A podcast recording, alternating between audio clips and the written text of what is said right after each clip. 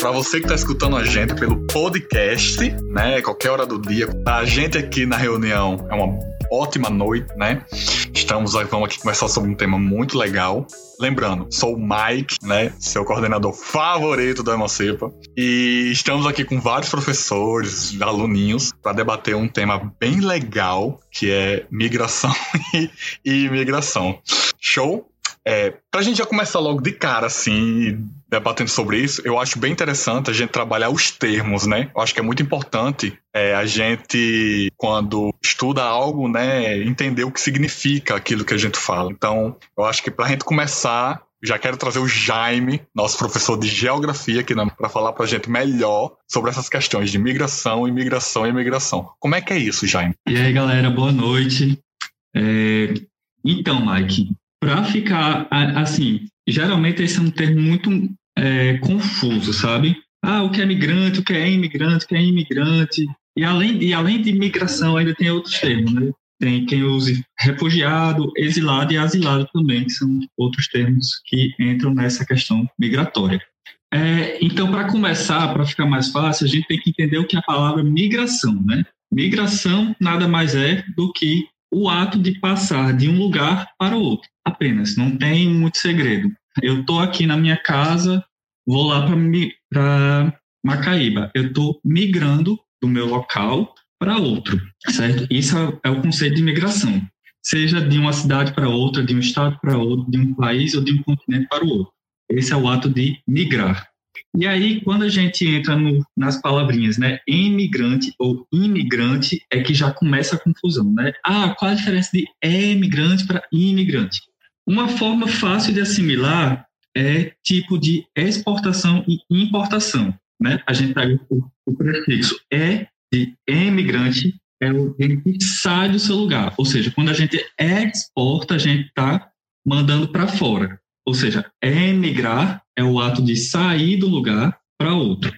E imigrante é quem chega em um lugar, é quem importa algo, certo? Então, essa, essa, esse prefixo é só para ficar mais fácil de entender. Imigrante é quem sai, quem exporta, imigrante é quem chega ou quem vem, certo? No caso do ato de migrar, né? E aí, o que, que acontece? O que a gente usa para migrar vai é, e aí é onde o pessoal eu vi comentando que é um assunto muito profundo, né? Porque assim, o que é que leva uma pessoa a sair de um lugar para ir para outro, né? Existem n n motivos que vai levar uma pessoa a migrar, né? De sair de um local, seja lá pela sua é, economia, sua questão social, questão política. Existem vários e vários e vários tipos e vários motivos que levam a pessoa a sair, né? Uma, um tipo de migração muito comum, muito ouvida né, nas, nas escolas, a gente fala da, é, da migração pendular. Né? Geralmente, nas aulas de geografia, tem um professorzinho que vai falar da migração pendular, que é aquela que você sai para trabalhar durante o dia, volta para dormir à noite. Né? Esse movimento de ir e voltar no mesmo dia se chama a migração pendular. É como se fosse, imagina um pêndulo mesmo que fica indo e voltando, indo e voltando. Não é algo fixo, né? É, a gente vê isso muito aqui em Natal, na, em Parnamirim e Macaíba, né? O pessoal vem de Parnamirim trabalhar em Natal e volta para dormir no final do dia. Esse tipo de imigração é uma migração pendular, né? É, e já aprofundando um pouco mais, né? Que o tema, na verdade, é migração é, venezuelana, não é isso? No Brasil. Gente, a gente precisa pensar, inclusive eu trouxe essa discussão e trazendo os outros conceitos de refugiado, exilado e asilado, porque assim, é, na questão do migrante, essa pessoa que migra pode migrar por livre e espontânea vontade, voluntariamente, né? Ah, vou porque eu quero ir. Ou ela pode ser forçada de alguma forma é, a ir para o outro lugar, né? No caso do, dos, dos, venezuelanos, e aí essa crise aí, se eu não me engano, começa lá para o meados de 2014, isso se eu não me engano, né? Que surge já a crise na Venezuela, enfim, a partir de várias coisas que estavam acontecendo no país. E aí, é, só para reforçar novamente, os outros três termos que a gente usa, né? Refugiado, exilado e asilado. Ah, mas meu Deus do céu, não é a mesma coisa? É e não é. é praticamente a mesma coisa, porque são migrantes, são formas de migrações, e não é porque cada um vai determinar uma coisa diferente. Certo? Senão, se fosse a mesma coisa, não existiria termo diferente. Né? E aí, o que, é que eu estou querendo dizer? O primeiro é refugiado. O refugiado, ele tem essa migração forçada, não é uma, não é uma migração, ele não sai do seu país, ele não sai do seu estado, assim, é, por livre espontânea vontade, tem alguma força maior do que ele que vai, de certa forma, expulsar, né? E vai fazer ele sair. E, e, no caso, ele, esse refugiado ele está procurando um certo tipo de segurança, certo? Um refúgio. Por isso que daí vem a palavra refugiado. Ele está procurando um refúgio, certo? E pode ser ou não voluntário. Ele está, no caso, procurando essa, essa sensação de segurança. Seja uma segurança política, novamente, aqueles motivos, né? Uma segurança política, uma segurança econômica, uma segurança social, uma segurança sanitária, né? Que no caso agora do Covid é uma segurança sanitária, né? E ah, mais à frente eu vou trazer essa questão do Covid, né? Porque a gente acha que tem muito venezuelano vindo para o Brasil, indo para outros países, e tem estudos recentes que estão tá mostrando o movimento contrário, que os venezuelanos estão voltando para o seu país de origem. É, mas, enfim, ou seja, refugiado, ele está fazendo essa migração forçada, mas pode ser voluntária atrás de um refúgio, de uma segurança, beleza?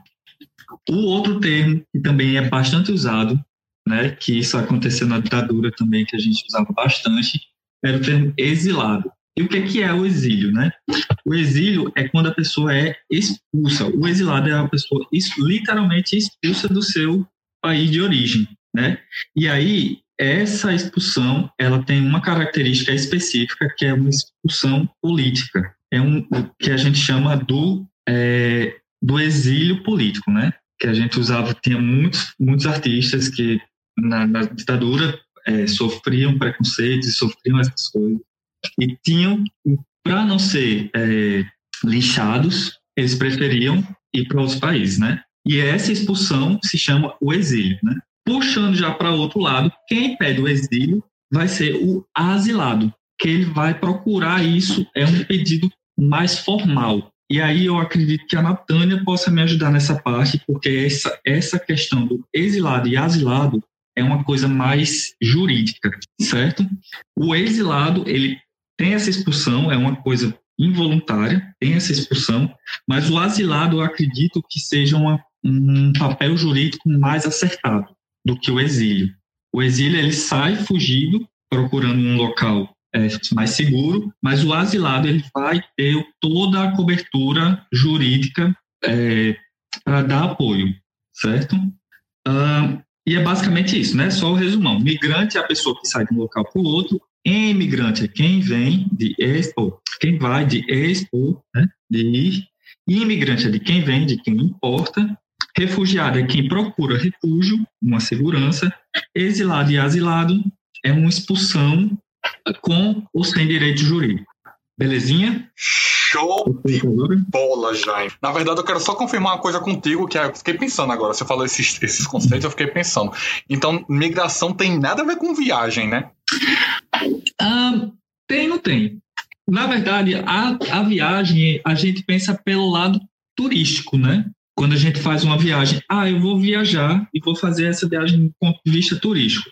A migração, ela tem uma, um, um propósito mais focado, sabe, Mike? Uhum. Não é, uma, não é um, um, propósito turístico. Quando você migra, você migra com um propósito, seja lá, ah, vou migrar da minha cidade, estou aqui em Corrais Novos, vou lá para Natal para tratar de uma doença. Ou estou aqui em Parnamirim, vou para Natal trabalhar, sabe? Tem um propósito não só turístico. Então, a viagem é uma migração, sabe? Mas com outro ponto de vista. Nossa. Você não chama, você não chama uma pessoa que viaja assim para qualquer outro lugar de, de imigrante. Você chama ele de turista, né? Sim. Ah, vou conhecer as Maldivas, migrante. Até chama, mas é mais comum chamar de turista.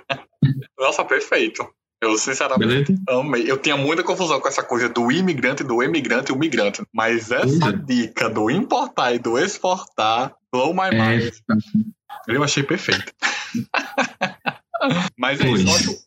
eu acho muito importante a gente entender esses conceitos de fato, né? Porque agora a gente, quando a gente for tratar, né, de falar, de ver a notícia, de escutar, a gente já sabe do que vai estar se tratando, né? De fato. E aí, já quero chamar, já a Juliette já quer participar, a Juliette que tava um tempinho, deu um off, né, Juliette? E agora voltou com força total, mestra. Não é isso, Juliette? Exatamente, mestre em antropologia, socióloga e professora de sociologia. Do Emancipa. Perfeito. Do Emancipa. Professora de humanas, né, no geral.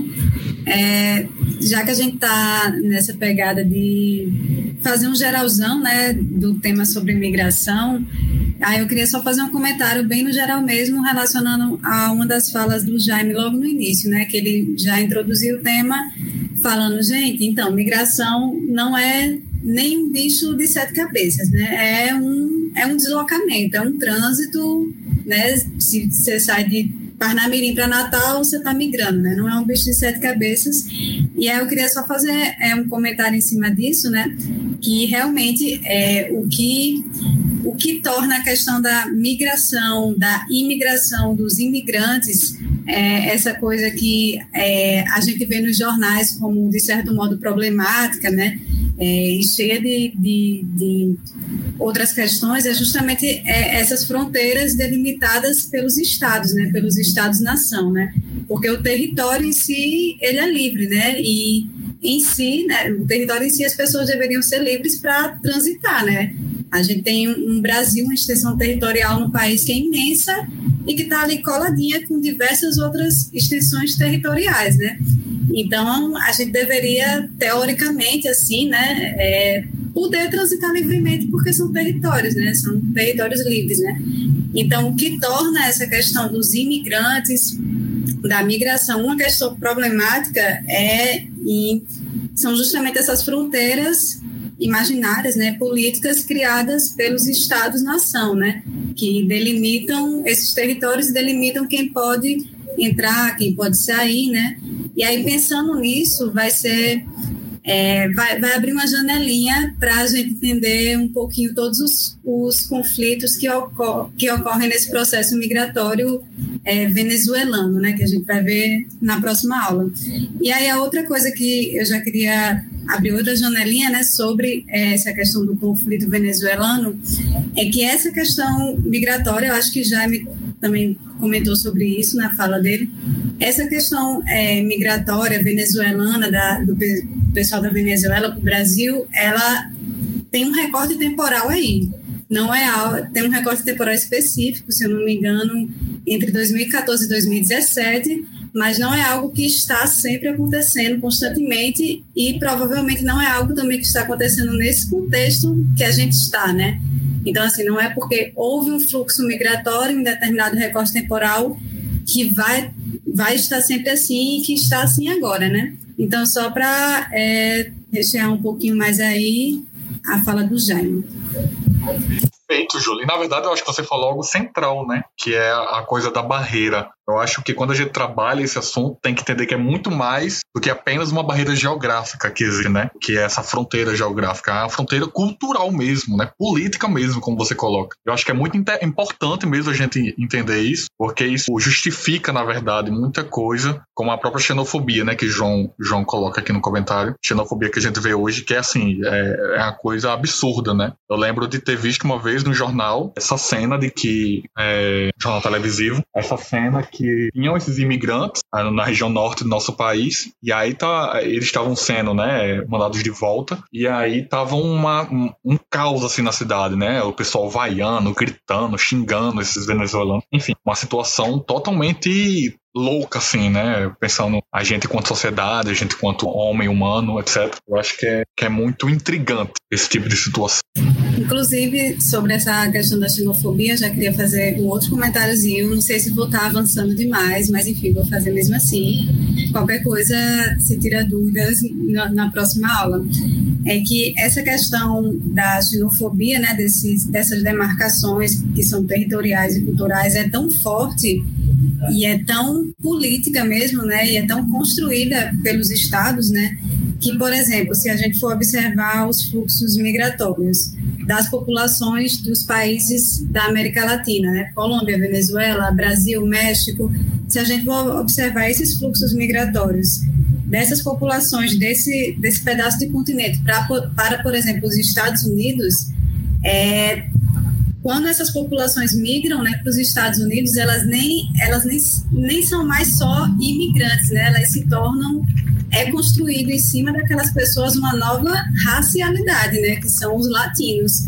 Então, é uma coisa tão doida, né, tão construída é, politicamente, que o Estado, né, os Estados Unidos, a ideologia política de lá, criou uma racialidade, criou uma raça para aquelas populações que vêm de outro território, né, que é o mesmo território, é o mesmo continente, é a América.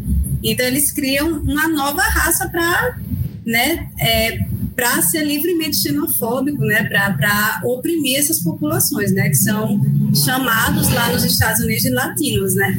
Por exemplo, eu sou uma mulher branca aqui no Brasil. Se eu for migrar e morar nos Estados Unidos, eu vou ser racializada como latina. Tipo, é uma coisa muito louca e talvez eu tenha ido muito. É, enfim, né? Porque eu estou muito empolgada com o retorno, eu acho que eu me empolguei um pouquinho, mas é isso.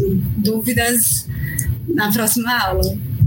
Sem nenhum problema, Julie. Pode ficar tranquila. E aqui a gente vai conversando, vai dialogando e vai, vai costurando, né? Gente vai fazendo essa costura. A Natânia, nossa professora de filosofia aqui do Mocipo, né? Que é, assim, é uma parênteses maravilhosa.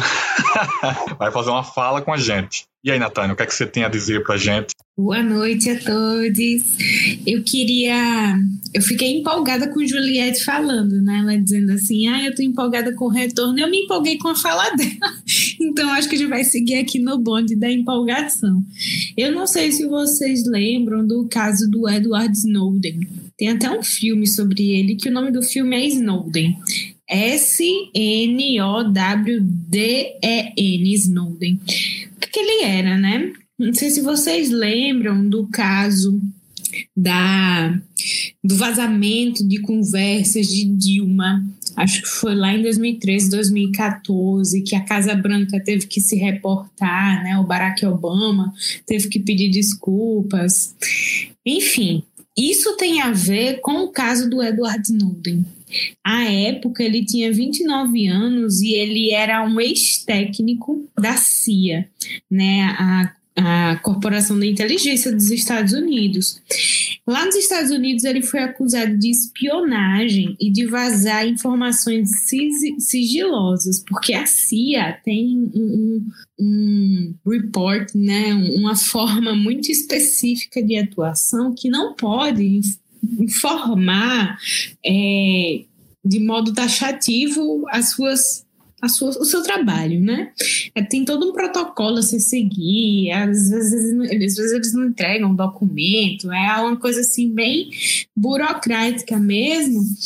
E o Snowden ele revelou várias informações que nos levam a, a, compreender o porquê é tão burocrático, compreender o trabalho que é feito dentro da CIA ele revelou que servidores de empresas como Google, Apple e Facebook têm informações privilegiadas é, da Europa, da América Latina.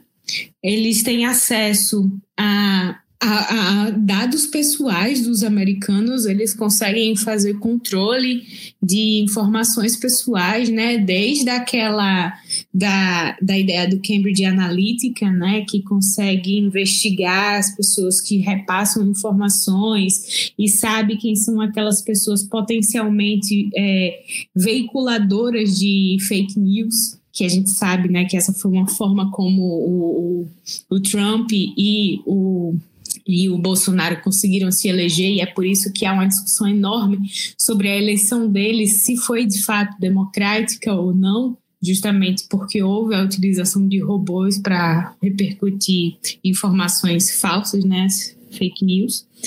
E aí o Edward Snowden, ele divulgou isso, ele diz, olha, a CIA faz espionagem, divulga o tratamento de dados não, não é rigoroso, eles conseguem, através de, de daqueles contratos de adesão que a gente assina, às vezes nem lê, né? Muitas vezes não lê, e simplesmente assina para ter acesso a um aplicativo como o Facebook, isso dá o direito da CIA fazer a investigação dessas informações que a gente compartilha. Parece coisa besta, mas não é. Isso dá um controle enorme a um Estado que tem o poder de controlar pessoas a partir da legislação, né? Isso é bem interessante.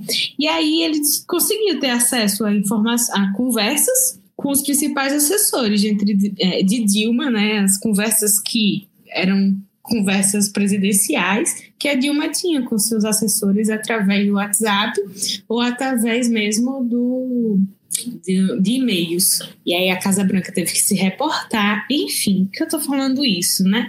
O Edward Snowden, ele corria um sério risco de vida. Não sei se vocês lembram disso. Ele, enfim, foi perseguido, ele ficava olhando a cada esquina que ele atravessava, porque ele achava que ele realmente estava sendo seguido e ele de fato estava correndo risco de vida. E por essa função, ele pediu asilo a Hong Kong e depois à Rússia a Rússia, em caso a China, né, e depois a Rússia, a Rússia deu asilo político a ele e os Estados Unidos é, falou que se sentiu muito decepcionado com esse posicionamento político externo da Rússia, porque ele era uma pessoa que deveria estar internamente nos Estados Unidos para ser punido pelos seus crimes.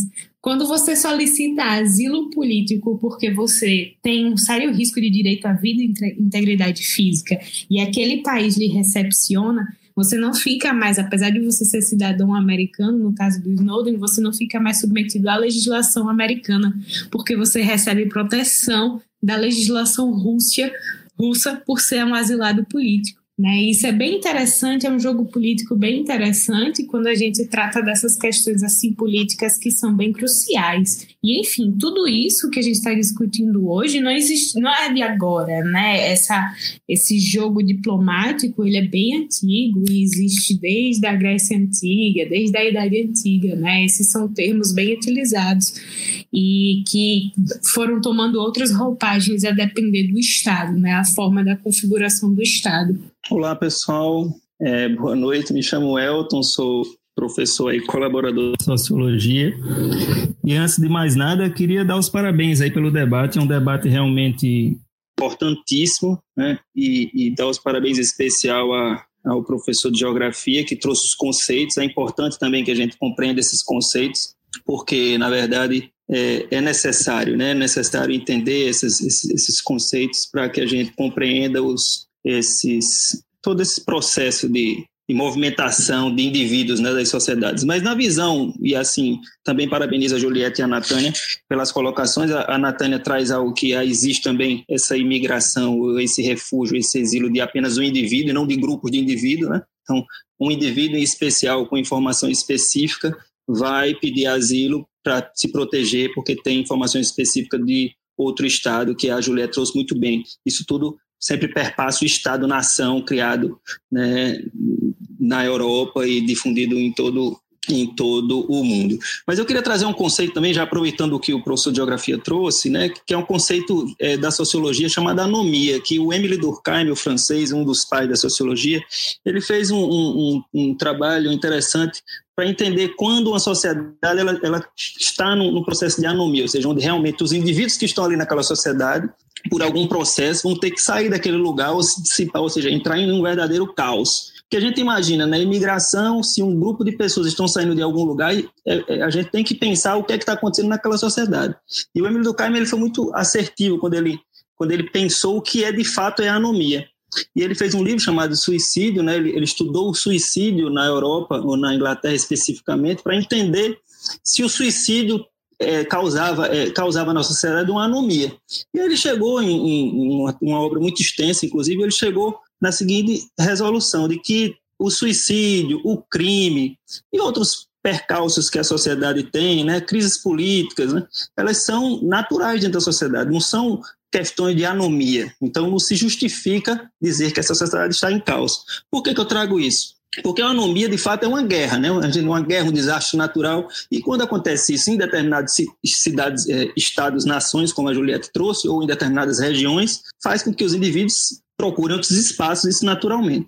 E, e, a gente pode citar um exemplo do Haiti. O Haiti, apesar de toda uma história, e depois a gente pode falar sobre a próxima aula, sobre como foi a formação do Haiti, a revolução dela e a, e a, criação do Estado do Haiti, mas mais recentemente houve um terremoto no Haiti que devastou a ilha, né? Assim, a, inclusive a capital, onde é, Porto Príncipe, se não me engano, é, foi toda destruída. O, o, o, todos os espaços que estavam dos governos acabou. Então, assim, ali realmente você considera uma anomia. A partir daí houve um processo de imigração, porque de fato você não tinha situação nenhuma, houve um caos social.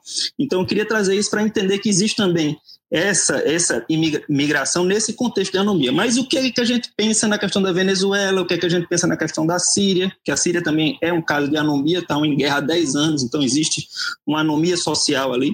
Mas no caso da Venezuela há uma anomia, então há de se pensar em um pouco mais sobre cada estado. Há uma anomia no Marrocos, o pessoal está tá atravessando a nado para países da Europa porque existe anomia. Então aí é um ponto que as ciências sociais se debruça para pensar que talvez não. Talvez não exista uma anomia, né? exista realmente alguns problemas políticos ou problemas é, pontuais que fazem com que alguma parte dos indivíduos daquela sociedade, não são todos venezuelanos que estão indo para os outros espaços. Né? A gente sabe que existe uma grande parcela da Venezuela que permanece lá e, e o professor de geografia trouxe, inclusive, um processo que tá, o pessoal está voltando para lá. Então a gente tem que saber entender um pouco o porquê que, que isso acontece. Aí eu pego, para não me estender muito na minha conversa, e evidentemente escutar os outros colegas, mas eu pego essa questão do refúgio que o, que o professor de Geografia trouxe, que é uma questão do refúgio ela é voluntário ou não voluntário. Então, você pode ser um refugiado voluntário. E aí ele trouxe uma coisa interessante, que é no inconsciente desse indivíduo, ele, ele quer segurança, né? porque refúgio refugiado, eu quero um refúgio para segurança. E aí ele trouxe uma segurança que política, uma segurança sanitária, uma segurança alimentar. Então, a gente tem que entender que essa parcela de indivíduos tem em mente né, uma ideia, e aí é onde entra a questão das ciências sociais, que ideia é essa? Quem colocou essa ideia ali naquele, naquele povo, né?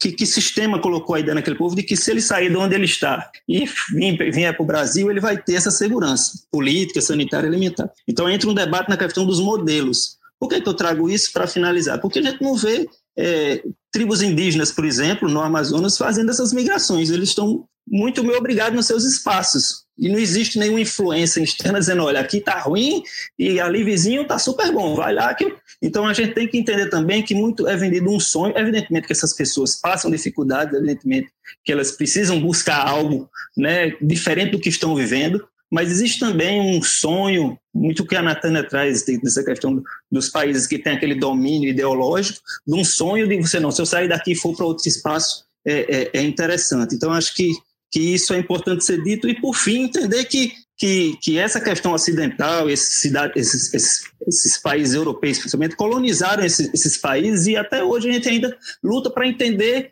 quem a gente é, que fronteira a gente tem, como a Juliette trouxe muito bem, e inclusive o que é que é a guerra, o que é que é o, ganho de territórios, é, porque na África, por exemplo, no início da colonização, as tribos africanas que disputavam espaços, quando eles ganhavam a guerra, eles apenas pegavam o líder daquela, daquela tribo, trazia para o seu, seu território e dizia, oh, nós ganhamos a guerra, mas não ocupavam o território. Aquelas pessoas que lá ficavam ou acabavam sendo escravizadas, mas o, o espaço não era deles, entendeu? Então, há muito isso, esse, esse o processo colonizador empurrou essas, essas, populações de uma forma muito, que a gente já sabe, traumática, e a gente vive isso nesse retorno, e esse pessoal vai ser para os países que venderam a ideia de que é, é desenvolvido, é melhor, e, e, e, isso acaba dando no resultado que a gente vê hoje em diversas partes do mundo, o, a parte, parcela das sociedades que eu citei fazendo essas migrações, esses processos de migração.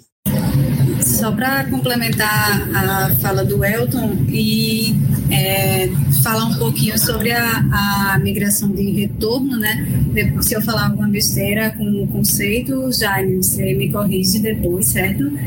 É, essa migração de retorno, né? Eu quero falar disso justamente para a gente tocar de novo no ponto de que é, esses processos migratórios, né, esses imigrantes, não é algo, não é algo que vai ser sempre assim, né? Não, eles não vão sempre estar em fluxo migratório. E aí existe esse fenômeno da migração de retorno, são justamente os imigrantes que buscam retornar, né, aos seus territórios de origem, né, aos seus países de origem, aos seus estados, regiões de origem. E aí eu é, me lembro de dois exemplos, né, em relação a isso. O primeiro, né, que é a, é a migração de retorno interna, que é interna, no caso, interna ao Brasil, né, interna ao território nacional, que é, pode ser observada como a migração de retorno das populações nordestinas, né. Até mais ou menos os anos 80, existia um, um fluxo migratório de emigração muito forte né, das populações nordestinas para fora do Nordeste, justamente por todas as questões políticas, é, sociais, todas as problemáticas que nossa região vivenciava, né? Ainda vivencia, mas hoje em dia tá, melhorou bastante, né? A situação.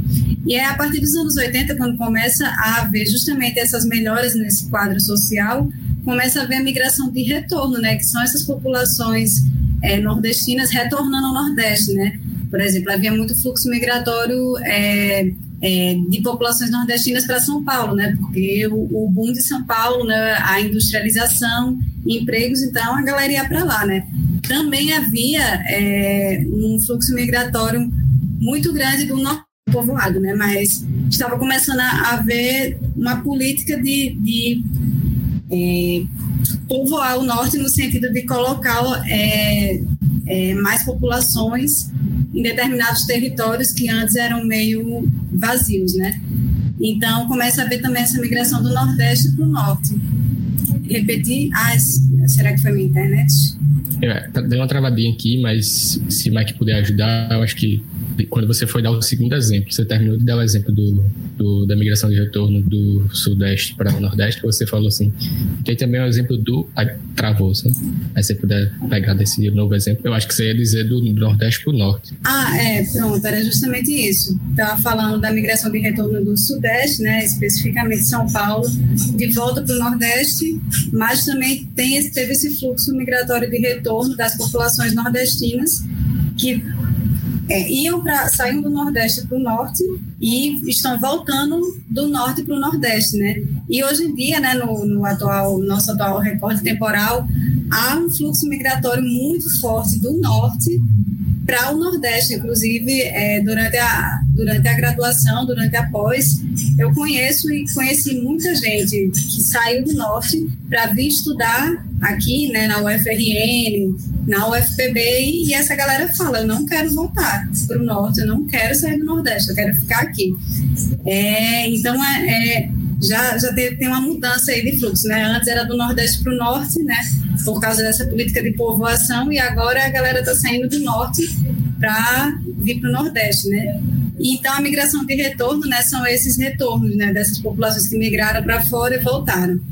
E aí, um outro exemplo, que aí tem a ver com a questão venezuelana, é, acho que vocês provavelmente já devem ter visto em vários sites é, algumas notícias, né? De, por exemplo, a pandemia provoca retorno de 100 mil venezuelanos ao seu país, né? Então, há uma migração de retorno de, por exemplo, essas populações venezuelanas saindo do Brasil para voltar para a Venezuela, né? Porque o que a conjuntura nacional política mudou completamente.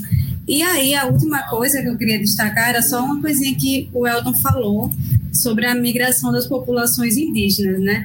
Que, na verdade, existe também um fluxo migratório muito forte das populações indígenas, especificamente as populações indígenas residentes do norte é, do país, porque, como a gente sabe, a Amazônia ela não é só do Brasil, né? Existe uma Amazônia internacional, né, que percorre aí é, os países da, da Colômbia, da Venezuela, da Bolívia, do Peru, enfim, a, a Amazônia é imensa e ela não apesar da maior parte dela estar no Brasil, não é só o Brasil que tem a Amazônia. E esses territórios, né, assim como todo território da América, é, é das populações indígenas, né? Então ocorre um fluxo migratório muito forte, especificamente nessa área, dessas populações que querem, que querem ir para os seus territórios que se estendem para além dessas fronteiras nacionais, né? Porque a Amazônia ela tá, está além das fronteiras nacionais. Então, as populações indígenas falam: existe essa fronteira imaginária aqui do Estado, mas o meu território está transpondo essa fronteira e eu quero migrar, eu quero, eu quero ir para o meu povo, esse território é meu também. Então, existe sim, só para pontuar, né, que existe sim um fluxo é, migratório das populações indígenas muito forte, especificamente nesse contexto. E é isso.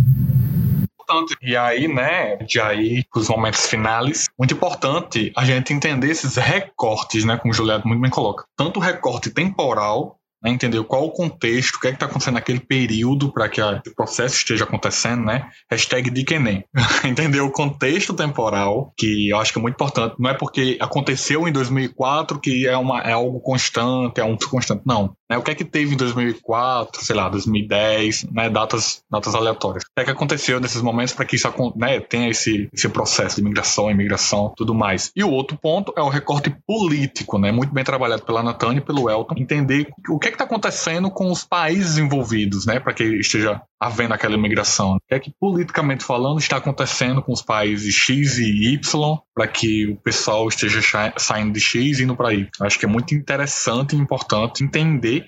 E aí um contexto histórico, né? Que o Elton, o Elton trouxe, a questão do imperialismo, e o, o João frisou, né? Que é, eu acho muito interessante mesmo a gente entender o contexto histórico. Qual é o processo histórico que, que levou, né, que repercutiu para que houvesse aquele processo de migração daquele povo, né? Enfim, vários contextos. É, contexto é algo que a gente sempre traz aqui, né? Quando a gente conversa na monitoria. Muito importante a gente entender, olhar para o todo, né? Olhar para o macro para entender o que está acontecendo de fato. Enfim, perguntinha. Alguém quer fazer mais alguma contribuição? Mais algum ponto para trabalhar? Mais algum comentário para fazer? Eu acho que o Jaime tem um encerramento para gente, né, Jaime? E aí, Mike? É, então, galera, tem, tem, um, tem um encaminhamento e tem um para fechar. É, muito que eu percebi aqui, novamente, o que a gente está falando aqui é que os migrantes eles sempre têm um propósito, né? Ninguém sai da sua terra que está na minha zona de conforto para outro lugar porque simplesmente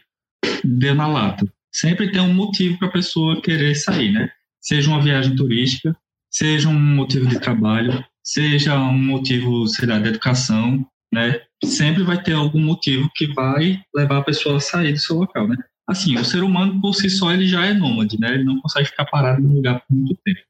Mas, é, de certa forma, o que eu peguei muito na fala geral, assim, de todo mundo, uma coisa geral que eu peguei na fala de todo mundo, é que para a gente ir para um lugar, para um lugar de segurança, ou seja lá para um lugar que a gente acha que é melhor, é, eu não sei, eu não sei quem foi que falou, alguém falou de um papel, e eu anotei aqui o papel da mídia, né?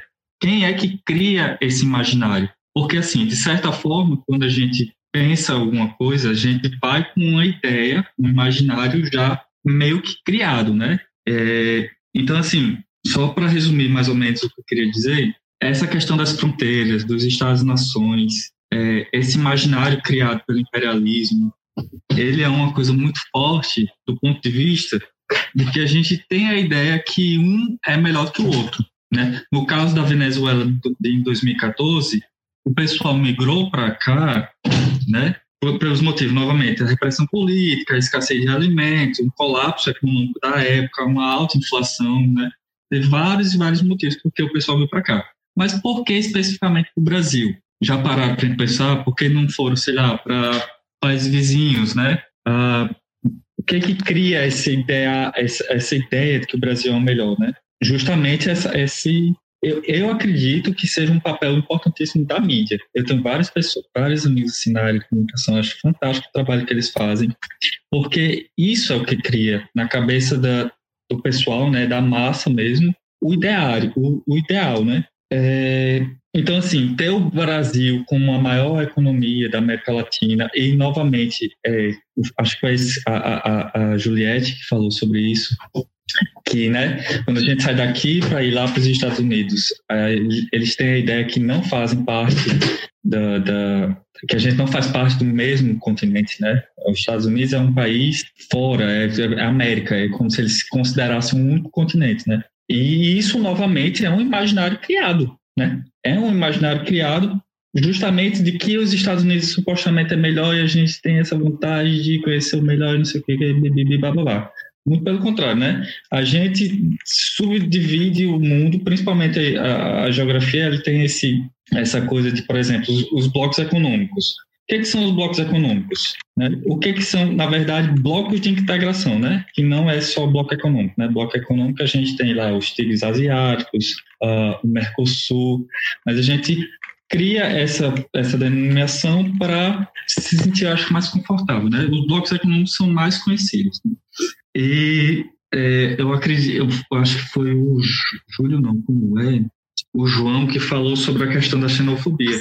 Esse ideário, esse ideal, ele também, esse imaginário, ele vende, a mídia vende muito essa coisa de assim, se tem uma coisa melhor, então tem uma coisa que não é tão boa. E se está vindo uma coisa não tão boa para o meu país, para o meu local, meio que cria um estigma. E isso é uma coisa muito forte, ultima, principalmente no período agora da, do Covid, que a gente, talvez aqui não no Brasil a gente não perceba, mas tinha muita gente fazendo umas piadas xenófobas que, com chineses, né?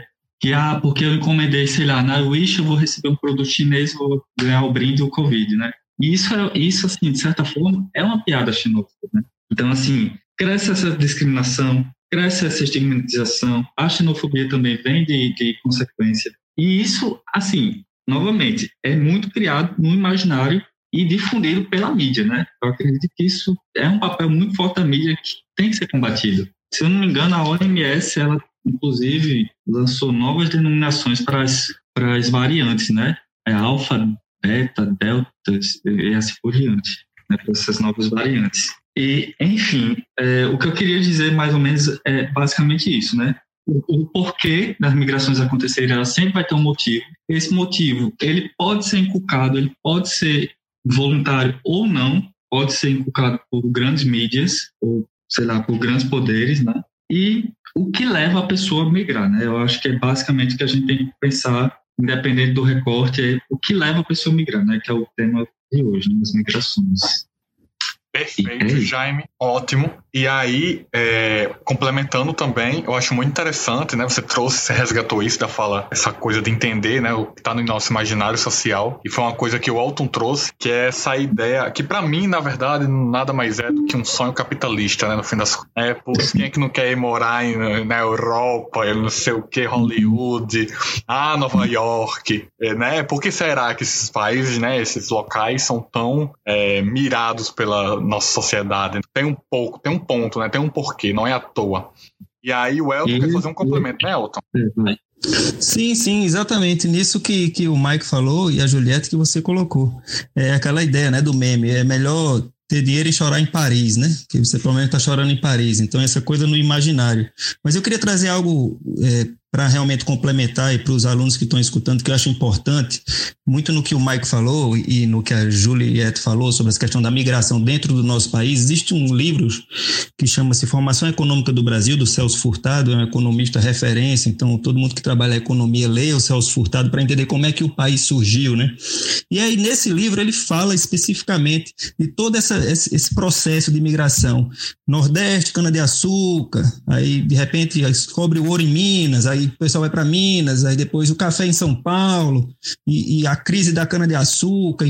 Então, isso está envolto com o que o João falou, com o sistema capitalista. Né? É, o sistema capitalista ele acaba a gente pensando sempre na economia e, e é chorar com dinheiro em Paris é o, é o, é o ápice. Então é, é, isso que a gente tem que sempre questionar e nas ciências sociais a gente questiona. A gente fica triste de ver pessoas né, buscando isso e migrando, achando que o, a felicidade está em volta aonde está rolando o dinheiro, né? E isso é o que faz com que muitas pessoas migrem, saiam dos seus espaços e, e, muitas vezes forçado, né? Muitas vezes forçado. A gente sabe como foi a questão do, dos negros, né? Vindo para o Brasil, então, porque eles vieram para querer fazer dinheiro para outras pessoas. Então, isso tem, tem que estar muito dentro da nossa cabeça, entender que o capitalismo ele força isso em determinadas situações. A gente vê, escuta o inominável, por exemplo, dizer que, que o índio quer televisão, né? Então, assim, é, é, isso que se vende, isso que se vende. A gente não vê processos migratórios dessas, dessas, dessas sociedades que não têm acesso ainda ao capitalismo, e vivem muito bem, obrigado, e muito antes, inclusive, do capitalismo existir, né? Da forma que ele existe hoje. Então, era essa contribuição final que eu queria fazer, mas é um debate muito interessante, extenso, e parabenizo aí os colegas pelas falas, que eu acho que, que foi muito boa. Perfeito, El. E é assim que a gente vai encerrar esse nosso podcast de hoje, né? Ficou com gostinho de quero mais depois de discutir toda essa discussão, foi escutar, né, tudo isso que a gente falou. Ficou com gostinho de quero mais. Aparece nas monitorias. Procura a gente no Instagram arroba entre em contato com a gente, venha ser nosso aluno, participa, que a gente tem muita coisa, que é só pontinha, tem muito mais do que isso. Chega, na, a gente tem aula, tem um bocado de coisa, é só vem que aqui é, é tudo, tudo. Mas é isso, gente. Esse foi nosso assunto, espero que gostem. Beijos, beijos e fui!